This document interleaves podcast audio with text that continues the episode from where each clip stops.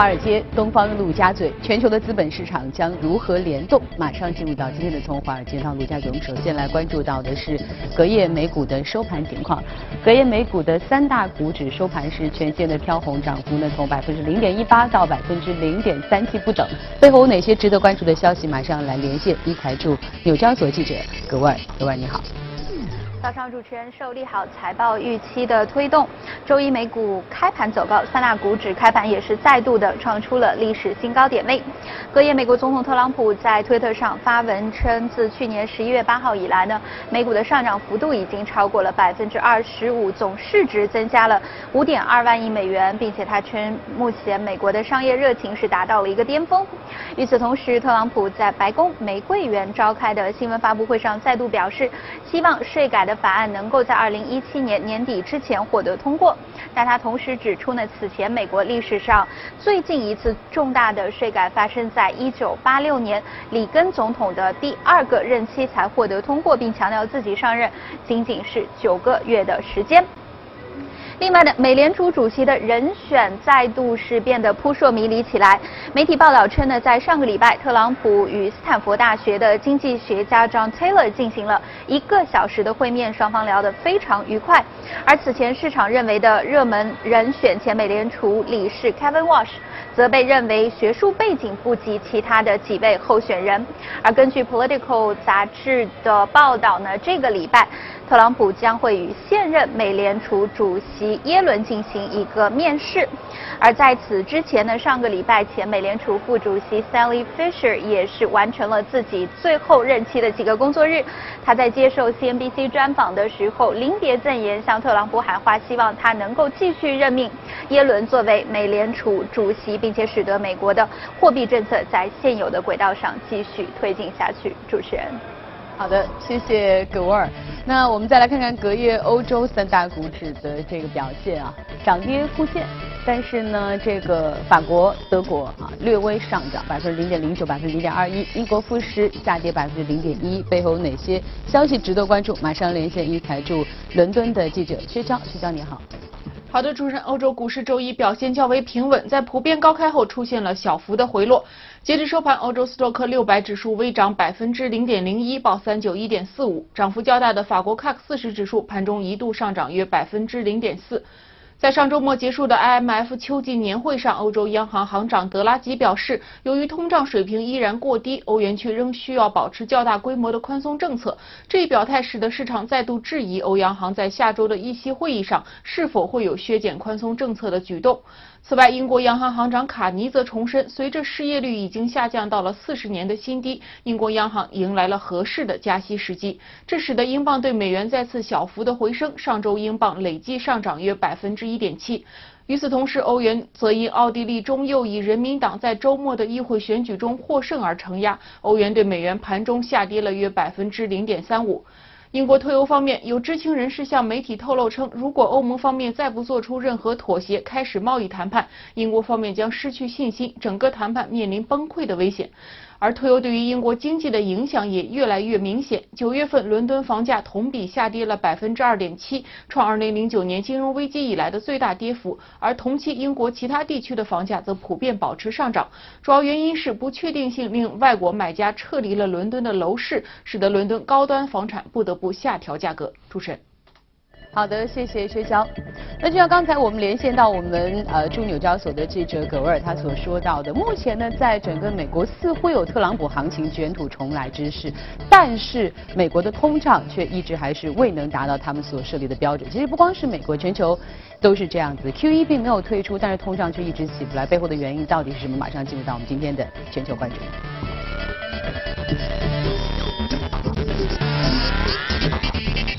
那今天呢，我们请到的依然是我们的老朋友许哥，欢迎许哥。嗯，啊，许哥，就像刚才我说到的啊，这个好像全球的这个 QE 啊一直难以退出，但与此同时，通胀却一直也难以起来，这背后的原因到底是什么？给我们梳理一下。嗯嗯，其实我们可以看到，次贷危机之后，呃，其实大各个央行也没有太大紧张，因为之前呃，无论是互联网泡沫的破灭或者亚洲金融危机之后，各个央行觉得也有一个法宝，就是我把利率降下来，把流动性。弄上去，那么这个危机就会过过了。那次贷危机之后，我们也看到各个央行，包括美国，一共做了三轮 QE，然后欧洲买了很多债。美国在零九年的央行的资产负债表大概只有八千亿美金，到现在四点五万亿，可以想想看，这个当中就是放了很多很多的水。然后欧洲也是这样的，欧洲大概新增了大概二点五万亿的欧元的一个这么一个量，买债券也好，或者其他的手段也好。但是在这个过程当中，我们可以看到，呃，美国现在的核心通胀大概在一点三左右，一点三非常低的一个水平。欧洲更低，一点一点一左右。所以，哎，一边的水在不断的压进去，另外一边的通胀没有出现像以往的那个，呃，救助经济的时候没有水涨船高，对，没有这个 就出现，这个到底到哪里去了？这是一个大家都在想的一个事儿。嗯应该很简单，因为你压进去，经济起来，然后就是在。升息把经经济降温降下来，先钱进去，然后没出来，升息又不可以，就没有办法，没有理由去找到一个升息的理由，因为是百分之二的一个通胀线嘛，就通胀的一个一个警戒线。嗯。所以上个礼拜，呃，我们看到新闻当中那个耶伦也讲了一句话，他说美国今年经济最大的意外是什么？啊，不是其他的原原因，就在于目前的通胀依旧疲软，嗯，依旧疲软。所以这是他他他觉得这也是一个比较大的一个意外，对他来说也是也是一个意外。然后德拉奇也说，呃，上周五刚才新闻当中也提到，上周五他就是说，现在目前看来好像欧欧元区的通胀也没有起来，在通胀没有起来之前，我还要维持一个巨大的这救援或者买债的一个规划。嗯。所以市场又在怀疑下个月他的央行会议当中是不是哎，呃，会还是不能不能收回来，不像美国这样可能会有一个计划表。所以这是一个。大家都在看的一个东西，那么到底这个钱到哪里去，或者这个通胀为什么没有起来？那么之前的话，第一个原因就是说，叶伦自己也说了，目前的这个通胀其实它是有一个结构性的问题，有一块的呃开支出现了一个坍塌，呃哪一块呢？就是电信的支出，因为科技的进步之后，包括我们自己也是这样的，你现在每发短消息给别人的这种概率就非常少。啊，打电话的概率也相对来说会降低，或者说你就说保持不变的话，你电话的开支或者打一个电话的费用，不像过去以前呢，打一个长途电话可能要六毛一块钱，现在就非常非常便宜，所以这一块就突然间压缩起来了，压缩起来就造成整个哎，好像就减少了很多。第二个呢，就是呃所谓的叫亚马逊效应。什么叫亚马逊效应？说出来就是电商的一个效应。嗯。因为电商的这个对起来，当然美国会好一点。美国整个电商占零售大概只有百分之七，但它每一年增长是百分之一。所以电商起来之后，大家可以看到，在网上买东西，比你在现实生活当中买东西要便宜。嗯。是吧？嗯。那么在国内的话会更加明显一点，那就造成呃实际的或者说实地的零售商，他也会像沃尔玛啊、全食超市。它都把价格压得很低，所以这个就造成整个普遍性的一个零售的这个商品的价格出现了一个比较大的一个下滑，而就而且就是在最近的一一年两年当中，在美国这个市场，呃，相对来说是非常非常明显的。这一块对于通胀的影响呢，相对来说也会嗯比较大一点。那么还有一个呢，就是全球的这个贸易现在有点转向，以前的话因为呃新兴市场的这个制造业的水平没有那么高。它只是原材料的进出口，那么现在已经它的整个产业链，呃，或者说是它整个制造业水平达到一定水平之后呢，很多商品都是从新兴市场，印度、印尼、中国那边，那那边的这个人口的人工的这个成本或者原材料成本都是非常低，所以这造成就美国从呃或者欧洲从新兴市场进口的东西，它的 PPI，呃生产者物价指数就每一年下下降百分之二，对它的核心的通胀影响是下下降百分之零点一五，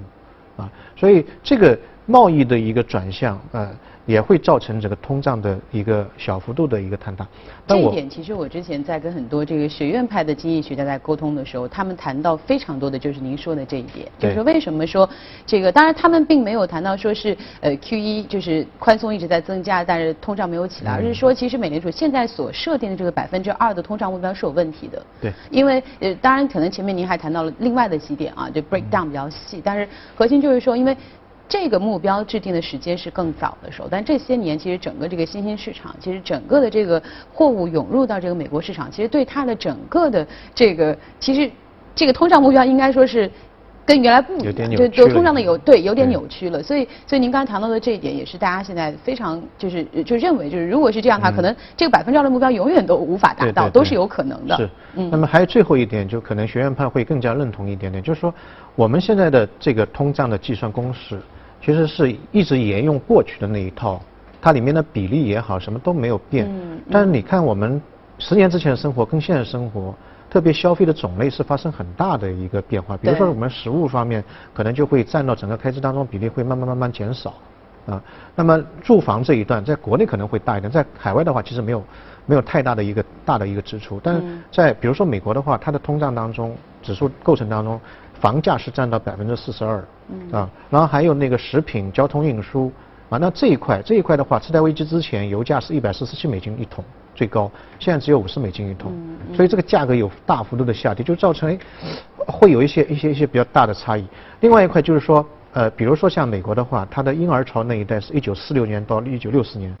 很多人如人口出生，这一代人到现在已经老了，对，老了之后他会有一个就吃的东西少了，它的消费结构啊，对它消费结构最大的一个变化就是医疗开支，嗯，嗯。医疗开支会增加，而且医疗在美国大家可以看到，异动美股榜当中前前十基本上百分之五十以上都是那种生物医疗，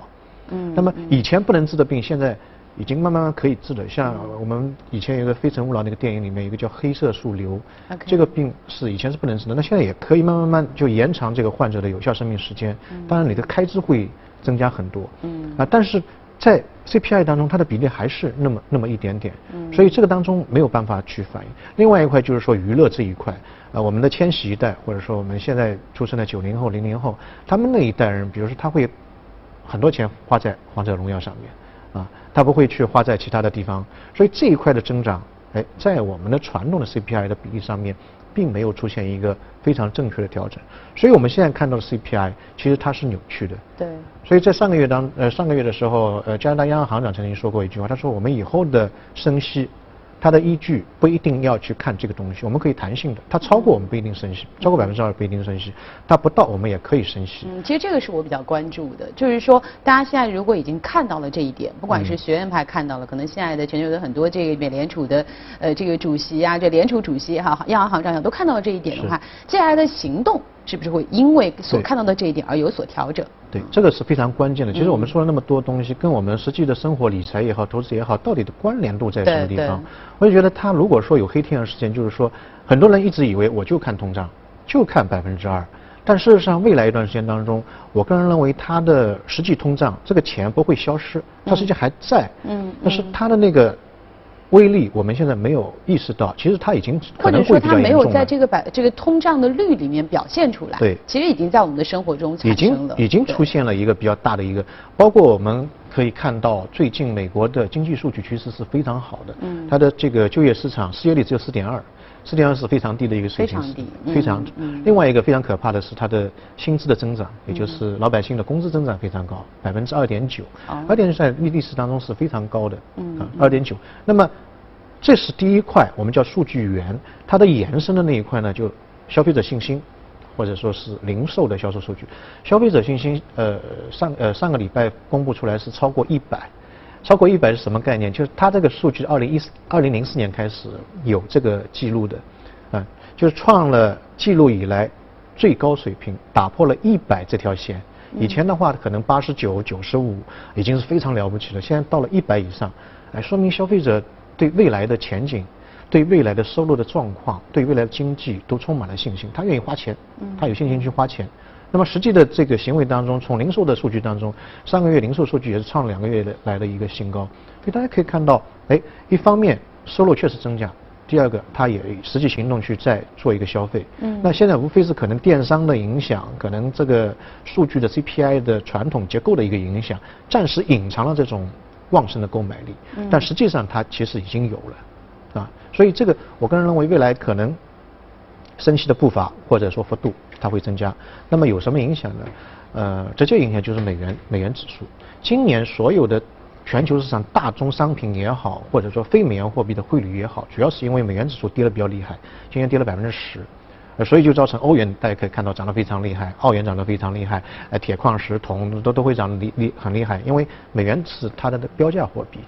那么如果说美元指数出现了一个上涨，那么这一些大宗商品也好，非美元货币也好，都会有很大的风险，这是一个非常重要的一一点。所以我们去想，如果说是因为对于 CPI 的一个扭曲得到一个修正，那么美元的升息会加快，美元升息加快，美元指数会走强，美元指数走强，以美元标价的一些商品价格会下跌，啊，就是这样一个逻辑。所以这个我觉得是要小心一点，特别是人民币汇率。如果说美元指数上涨，那么意味着人民币汇率可能会走贬。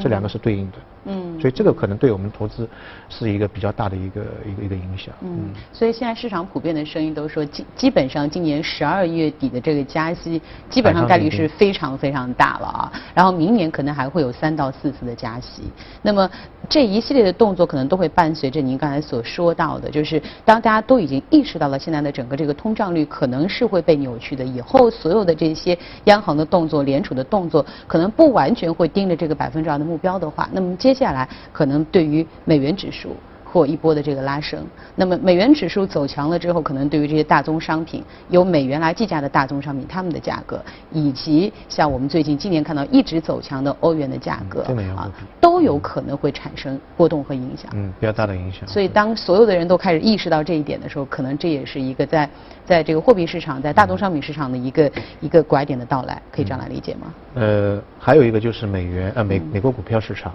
那如果说美元汇率出现一个上涨，对于美股是一个威胁。啊，一般一个国家的汇率跟股票市场是一个跷跷板的关系。嗯。比如说欧洲啊，那个英国脱欧，呃，当当时的这个英镑的汇率出现急剧的下跌。但当年英国的股票市场出现急剧的上升，所以这两个是跷跷板的关系。嗯嗯。所以如果说美元的指数上涨，那么美国股票市场现在已经是高处不胜寒了，可能会有风险。嗯，所以这个是今天我们从前面啊，我们探讨的这些背景，到了最后就是落到实处的时候，是可能是我们真正的可以去得出的一些呃这个推测性的一些结论，对于投资可能有意义的一些结论，一些结论和建议啊。对，好的，那我们再来看看今天的异动美股榜，我们要关注哪只股票？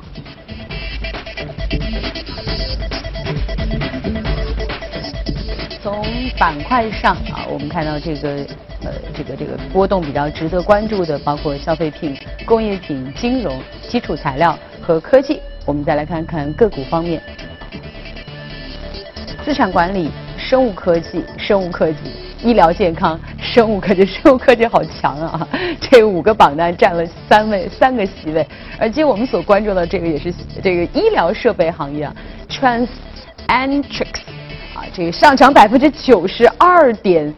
四七，但是股价是二点八一哈。这个刚才这个许哥会冲着我会心一笑哈，来跟我们说说这只股票。呃，我其实上一次节目当中易度美股榜也挑了一个类似的。嗯。呃，最近一段时间一直跟那个智能机器人有点过过不去。嗯。呃，这一家是做什么呢？它是那个手术机器人。啊。其实全。呃，应该全球上市的这个手术机器人现在只有一台，就我们在以前节目当中讲过，叫达芬奇手术机器人这一台。嗯。那么整个市场做哪方面的手术？啊，都有外科，做外科，当然它是微创微创的。嗯。微创的。那么达芬奇机器人现在基本上对市场是嗯一一个垄断的一个态势。那么这一家是第二。第二家，第二家。那么真正在医疗方面的医疗方面分两块，一块就是外科啊这种健康方面，另外一种就是美容的。我们上期的那个易动美股榜是做了一个呃就是脱发的，它帮你自动植发，嗯剥离出来自动植发的那个机器人。那么这一台呢，它是做这个腹腔，做腔镜的一个一一个手术机器人。呃，它为什么长那么厉害呢？就这一次被呃 FDA 就美国的药监局批准了。就做了一个批文呢，你直接就可以临床去去做了。它跟药还不一样。呃，这家公司呢，之前它自己有一个叫蜘蛛型的非常小的一个机器人，但一直是没有被被批准。到一五年的时候，他就生气了，他说我我不搞自己这个的，把意意大利的一家这个手术机器人就收购了，一点四个亿美金收购。收购之后，去年四月份的时候呢，又被 FDA 给枪毙了。但他还是做一些改良，改良之后呢，昨天晚上。突然间就是宣布这个，就就过了，就过了。那么这一块市场其实大家可以多关注一些这一类的股票，因为一个市场当中量非常少，第二个它是全球第二家，第二家。然后达芬奇机器人它的这个市场的占有率非常高，而且基本上是蓝海当中的战斗机，就基本上这个市场它随便怎么样都可以。对，因为整个欧洲跟美国就这两个地方，它每一年大概。有六百万的病例要需要通过这个机器人做，但是因为机器不够，所以他现在只有五十七万人可以做这个这个这个手术，通过这个机器人来做这个手术。所以它的加入之后，大家可以看到，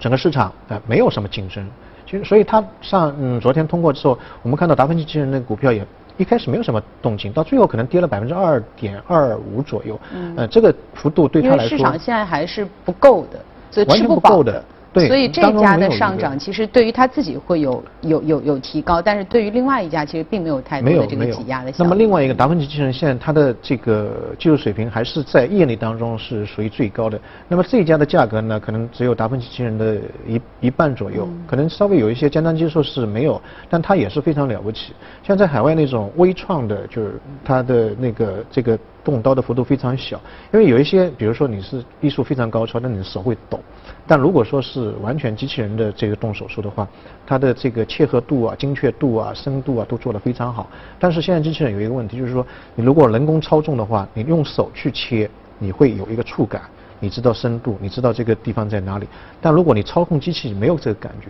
所以这台机器人它现在研究的一个方向呢，就是触感反馈。比如说你这个针下去，哎，它的上面的手也会感感受到大概是深度是多少。然后有没有阻力、压力多少？它这个叫触觉反馈，所以这一块呢是它现在做做的相对来说，呃，会比较好的。但整体上来看，我建议大家多关注一些一些这个这个领域方面的股票也好，进展也好。这再过十年，据说整个到医院里面去做一些比较微创的、精度比较高的手术，都是有这一类的机器人。包括现在的心脏搭桥的手术，我看国内已经。有机器人在在做这种手术了，因为它精度、手的颤抖度都是非常的。非常的棒，而且关键不收红包啊。可是我我一方面就是说听到我觉得手术机器人，我当然是觉得这是一个科技的进步啊，我是开心的。那另一方面，我觉得呃我我还是会有一点担心。就刚刚你说到了几种，一种可能是比如说我我外表，比如说我我的植发，我觉得这种我觉得非常 OK，我一点都不担心。尤其它的这种精密度啊，因为你要这个头皮的这个毛囊等等，那肯定是机器人会更好的。但是你一旦到了就是说我真正的，尤其是你说这个这个这个这个胸腔部的哈，这个内脏部的，就像你说的，我觉得几点，一方面就是因为每个人体都不一样嘛，每一个人体，包括我的脂肪的厚度，我的所有的厚度都不一样。那另外就是说，万一比如说我我我在手术过程中，我我的病人可能会有一些轻微的这个移动，那你可能你的探测的这个位置，那么一系列的东西，一旦比如说在这个手术机器人的执行的过程当中，如果出现了这些问题或风险。那这样的一个责任由谁来担当？以及现在所有的这些在做手术机器人的这些公司，在这方面有没有做到一个完善呢？这个其实我个人认为是，呃，美国 FDA 在考虑的一个东西。嗯嗯。呃，而且应该是现在这个方面没有太大的问题。从机器人上市之后，我们去查它的所有的案例和新闻报道，没有查到一例是。出现了一一个问题，它可能您讲的就是说能动，那可能是全麻或者怎么样。另外一个就是它背后还是有医生进行一个操作。操作，OK。对，他无非是看到这个病灶，他切的时候如果用手去切，他可能会抖，那因为下面有很多的神经的系统。比如说他要切这个病灶，把那些癌细胞的一些组织给切掉，那手会抖而且不干净。那么如果用机器人，它的这个精度会做得非常好，它会会有个 3D 的一个影像出来，看到哪里切到切到哪里，无非是这样。你说完全人不操作，这个可能真的是会有问题，就你完完全没有办法。去控制，作为患者可能也会有一一个担心的一个方面。嗯嗯，理解理解，所以所以从这样的角度来说，还是非常非常的值得期待哈。那您刚才说到了有，比如说美国有达芬奇，还有我们今天看到的这一家，就我们国内现在的这个手术机器人的发展怎么样？国内现在达芬奇是引进了，我忘记几台，但是数量呃相对来说非常少。嗯嗯。然后它的负荷程度是非常高的，可能是美国、日本的四倍到五倍，基本上不停的。嗯，在做那本身自身研制的，现在还相对来说是比较空白的。因为这个东西就像您讲的，要求非常高。嗯，这个包括对于操作的这个医生，对吧？他也要有有一定的要求。对，操作的医生也，当然他的要求会稍微低一点，因为当中有很多部分是自动化的。比如说，他全部锁定之后，他就是会进行一个完全的操操控。呃，不像一个呃这个老医生一样，他要多多年的一个经验积累。他一般到香港去学习几天之后，就基本上可以初步的进行一个操作。嗯嗯，但是我们国内现在如果说是我们自主研制的这个手术机器人，这个是非常难，还没有还没有。但我之前听到过一些，比如说胶囊机器人，它可能不是做手术，但可能比如说在做一些，比如说卫星的探测啊，就是那么其他方面的。啊，这个是可以的，它不涉及到这个器官的变形，或者说损害，或者说是其他的结构的改变，这种没关系的。就比如说这个检检测身体啊、体检，这个应该是有。但是如果说你要涉及到一个非常高深的一个手术的这个水平，这个其实是非常非常难的。所以这次 FDA 通过很不容易。嗯。之前有很多机器人公司都在朝这个方向努力。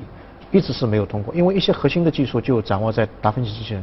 这个这个这家公司上面。嗯嗯，所以我们刚才说这家公司试了好几次，生气了都啊，这一生气，努力了一下，这这这终于成功了哈。我觉得不管怎么样，不管它是不是一家美国的公司还是这家中国的公司，至少我觉得对于整个人类的这个健康来说，也是一大福音啊，也是科技的进步。好的，那我们稍事休息一下，一会儿来关注欧美公司方面的资讯。好，我们继续来关注公司方面。美国流媒体视频服务提供商 Netflix 周一发布了2017财年的第三季的财报啊，显示呢业务继续实现增长，订户的人数在这个季度净增加了530万，实现营收29.9亿美元，超出分析师此前预期的29.7亿。经调整后，每股收益37美分，也超出了分析师预期的32美分。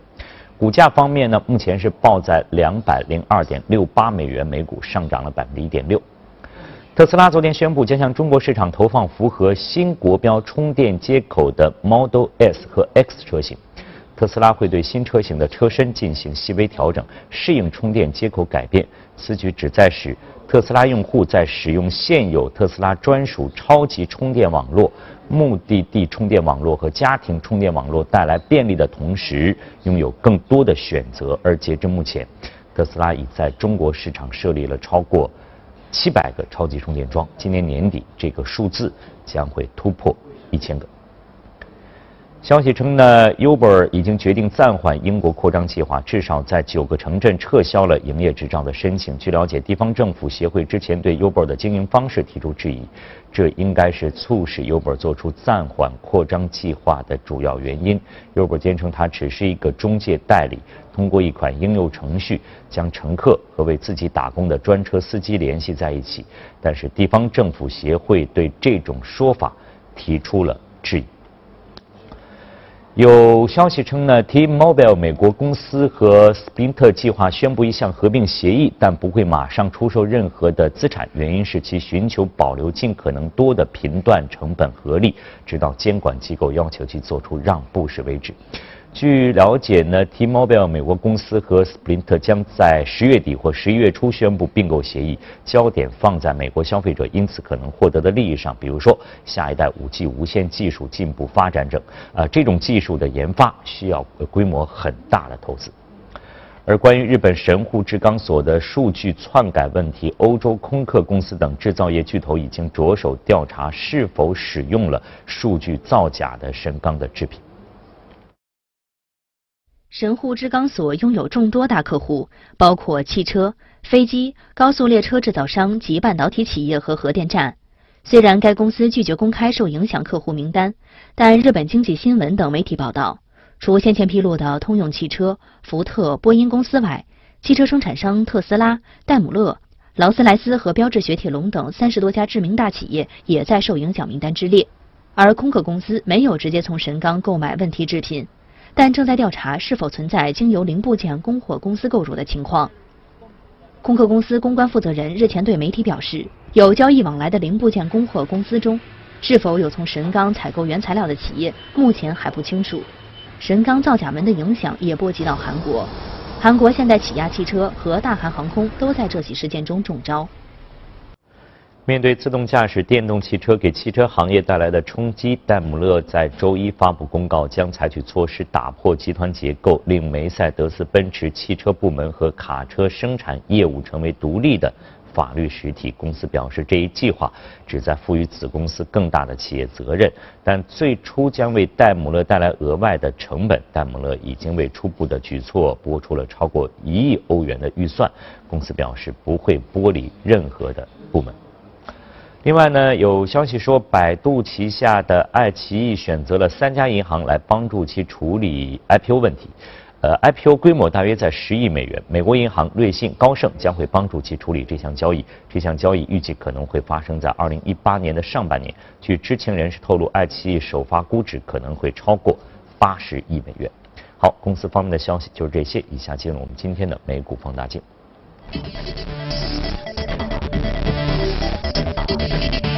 好，欢迎来到今天的美股放大镜。今天呢，我们要关注到的是奥驰亚啊，这个消费类的上涨了百分之零点四九，那股价不便宜啊，六十五点三七。请跟我们说这家涨的是蛮蛮全球最大的烟草公司哈。对，其实昨天大家看到大盘好像也跌得蛮厉害的，然后这个创业板跌了二点二五，嗯，然后那个昨天那个茅台也是。反而是逆势上涨，嗯，所以在消费板块当中可以看到这些，像烟酒这一这一块，它它是有一些一定的一定的特性的，嗯，那我们今天也来讲一下这家公司，它这家公司全球最大的那个烟草公司，它下面的一个有一个很有名的品牌，也全球销量第一的叫万宝路，啊，万宝路是他们家，万宝路，然后它的全球排名前十五的呃最有名的品牌当中，它占了六大。嗯，那从投资角度上来讲，呃，这个股票的市值相对来说会比较大一点，是一千两百亿美金，一千两百亿美金。那既然是最大的烟草公司嘛，它当然市值会比较大。嗯，关键它厉害的在于什么地方？呃，在过去的五十年，五十年是很长的一段时间当中，它平均每一年的增长率，就是股价的增长率是百分之二十点六。就全世界没一次股票是这样的，你无论是什么以前铁路也好，或者说可口可乐也好。呃，没有一家，这个这个复合增长率非常高。六八年如果买进一块钱的话，现在是六千六百块钱。哇哦！就就可能是比特币能够比它涨得更多一点。所以这个是相对来说，呃，未来一段时间当中，当然未来很难说。所以说我们今天要讲到一个比较关键的问题，就是呃，像烟草这个行业，因为对健康有比较大的影响，嗯，所以在最近的几年当中，这个行业的整个全球销量在往下面走。就特别是新生的一代，他们对于呃烟草这种东西，他是其实还是蛮 care 的。然后那些呃有钱的阶层对于健康的这个关注，呃还是慢慢慢慢在起来。因为烟草这个东西对人的健康是有影响的。我们看到那个嗯广告上面也好，这个包装上面也好，都是吸烟有害健康等等。所以这个意识慢慢慢起来之后呢，对于这些公司其实是有一个比较大的挑战，比较大的挑战。它到底这个未来的生路在什么地方？所以全球各个。大的烟草公司都在转型，那有一些就是做一些咀嚼烟，就是可能是一种糖类的，嗯嗯，它不是完全是烟草就咀嚼，还有一种就是往呃电子烟的这个方向发展。所以今天我们的讲的一个风口，可能就电子烟这一块，慢慢慢可能在未来一段时间当中会取代掉传统的烟草。因为之前看了富国银行的一个研究报告，就是说到了二零二一年也没几年嘛，这个电子烟可能会占到整个烟草的半壁江山。啊，这个市场是相对来说会非常大，原因在什么地方呢？就烟草其实对人的健康影响非常大，它在燃烧的时候呢，会产生那种有害的，一个是气体，这个气体可能会导致九十三种疾病的一个产生，九十三种。但这些气体当中，它其实是有的时候并不一定会带来人的愉悦感，它无非是因为这个燃烧过程它没有办法被迫产生的。啊，那么还有一种就是物质，它高温的情况下会产生一些不好的一个物质，对人的健康会产生比较大的影响。但如果电子烟的话，因为它的温度没有那么高，它只是三块嘛，一个电池，一个是雾化剂，然后就是那个烟的替代品，所以它的这个对人的危害，呃，据报告是称可以降到百分之一，就原来如果说一一百的话，现在就。一百分之一，基本上降的非常非常低，因为它的温度相对来说会比较低，但它的那个成分会有一些变化，嗯，那所以这个这一块的对人的吸引力相对来说会比较大一点，因为有人你消一下子让他让他戒掉，他也不不太可能，那么是不是有一些东西可以替代呢？那么另外一个呢，就是它的这个口感，当然我是不抽烟的，它的口感。刚想问许哥抽不抽烟？它的口感现在做到不到百分之七十左右，就跟真实的香烟百分之七十，好一点的达到百分之八十。那么它临界点是在九十左右。如果说能够模仿到九十的话，就跟当年的数码相机取代传统相机一样，突然间会有一个非常快速，它不是一个线性的，它可能是几何级别的一个一个上升。那最重要的一点就是它的价价格，它价格这种抛弃型的，就抽一根就扔掉的，那可能跟现在香烟价格差不多。但如果说你是替代型的，里面就是装那个物资啊，你这个烟管里面电池不变的，就充电的，那就比现在的烟的。这个价格水平会会会低很多。所以这个就是说，未来大家去想想看，一个伤害小，第二个它选择多样化，它现在有三千三百多种口味，有很多的口味你可以选择。第二个成本方面又会适当的低一点，所以它的这个趋势，在美国现在趋势是非常明显。全球的电子烟当中，百分之四十三是在美国市场，啊，美国市场。那么另外亚洲市场现在慢慢慢也起来了，亚洲市场占到全球烟草利润的百分之三十。那现在大家都还是停留在传统的这个烟草当中，那么。各个国家政府也知道这个东西是有害的，特别是可能会带来后遗的这个医疗开支啊，这个方面的一个一个的，所以也在鼓励就是烟民从传统的烟草向那个电子烟的一个一个方向进行一个一个转化。嗯，史哥，我的问题是，呃，我记得其实在很早之前啊，我就开始听到过电子烟，可能是还是在我念。中学的时候啊，就是那个时候可能是推出了一些想要辅助同辅助大家戒烟的一种这种这种这种，可能是这种尝试性的电子烟，就不断的对过渡型的就不断的推出。其实这个话题已经很久很久很久了哈，但是其实我们没有看到一个所谓趋势性的，就是电子烟真的要去替代它。反正一直呢，偶尔广告上也会看到，身边偶尔有一个人会抽，然后呢就是或者怎么样子。那么呃。什么什么事情的发生，或什么样的东西的来临，会真正的让电子烟能够去产生一个趋势性的替代？这个是拐点是吧？嗯，这个拐点是什么？我觉得第一个呢，就是口味方面的接近。嗯。你如果出了一个不适应，就心理上面有一个障碍，你的口味上面又差的比较大，这这是一个比较大。第二个呢，就是说。呃，其实现在美国这一块非常流行，它的拐点在什么地方呢？因为之前的话，电子烟归 FDA 管的，就是我们之前讲的那个机器人那，它食品药监局嘛，他认为这个是药，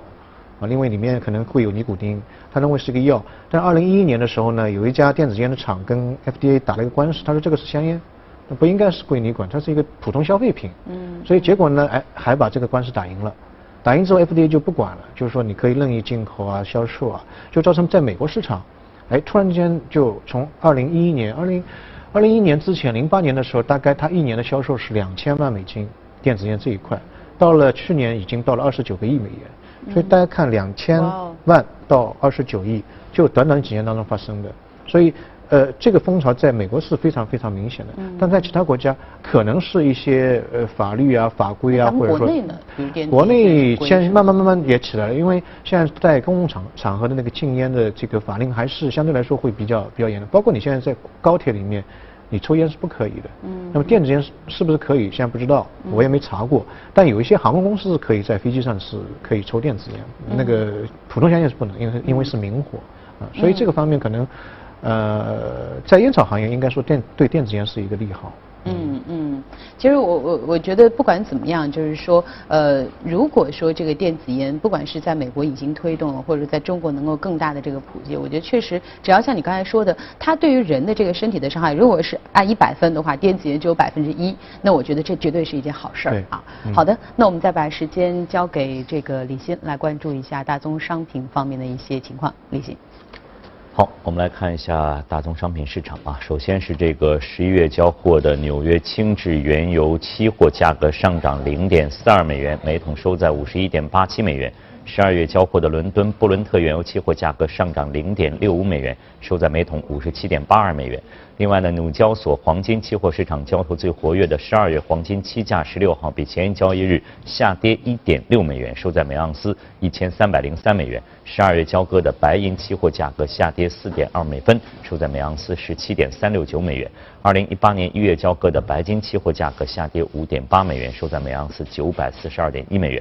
汇率方面，十六号截至纽约汇市尾盘，一欧元兑一点一八零九美元，一英镑兑一点三二六零美元，一澳元兑零点七八五九美元，一美元兑换一百一十一点八九日元。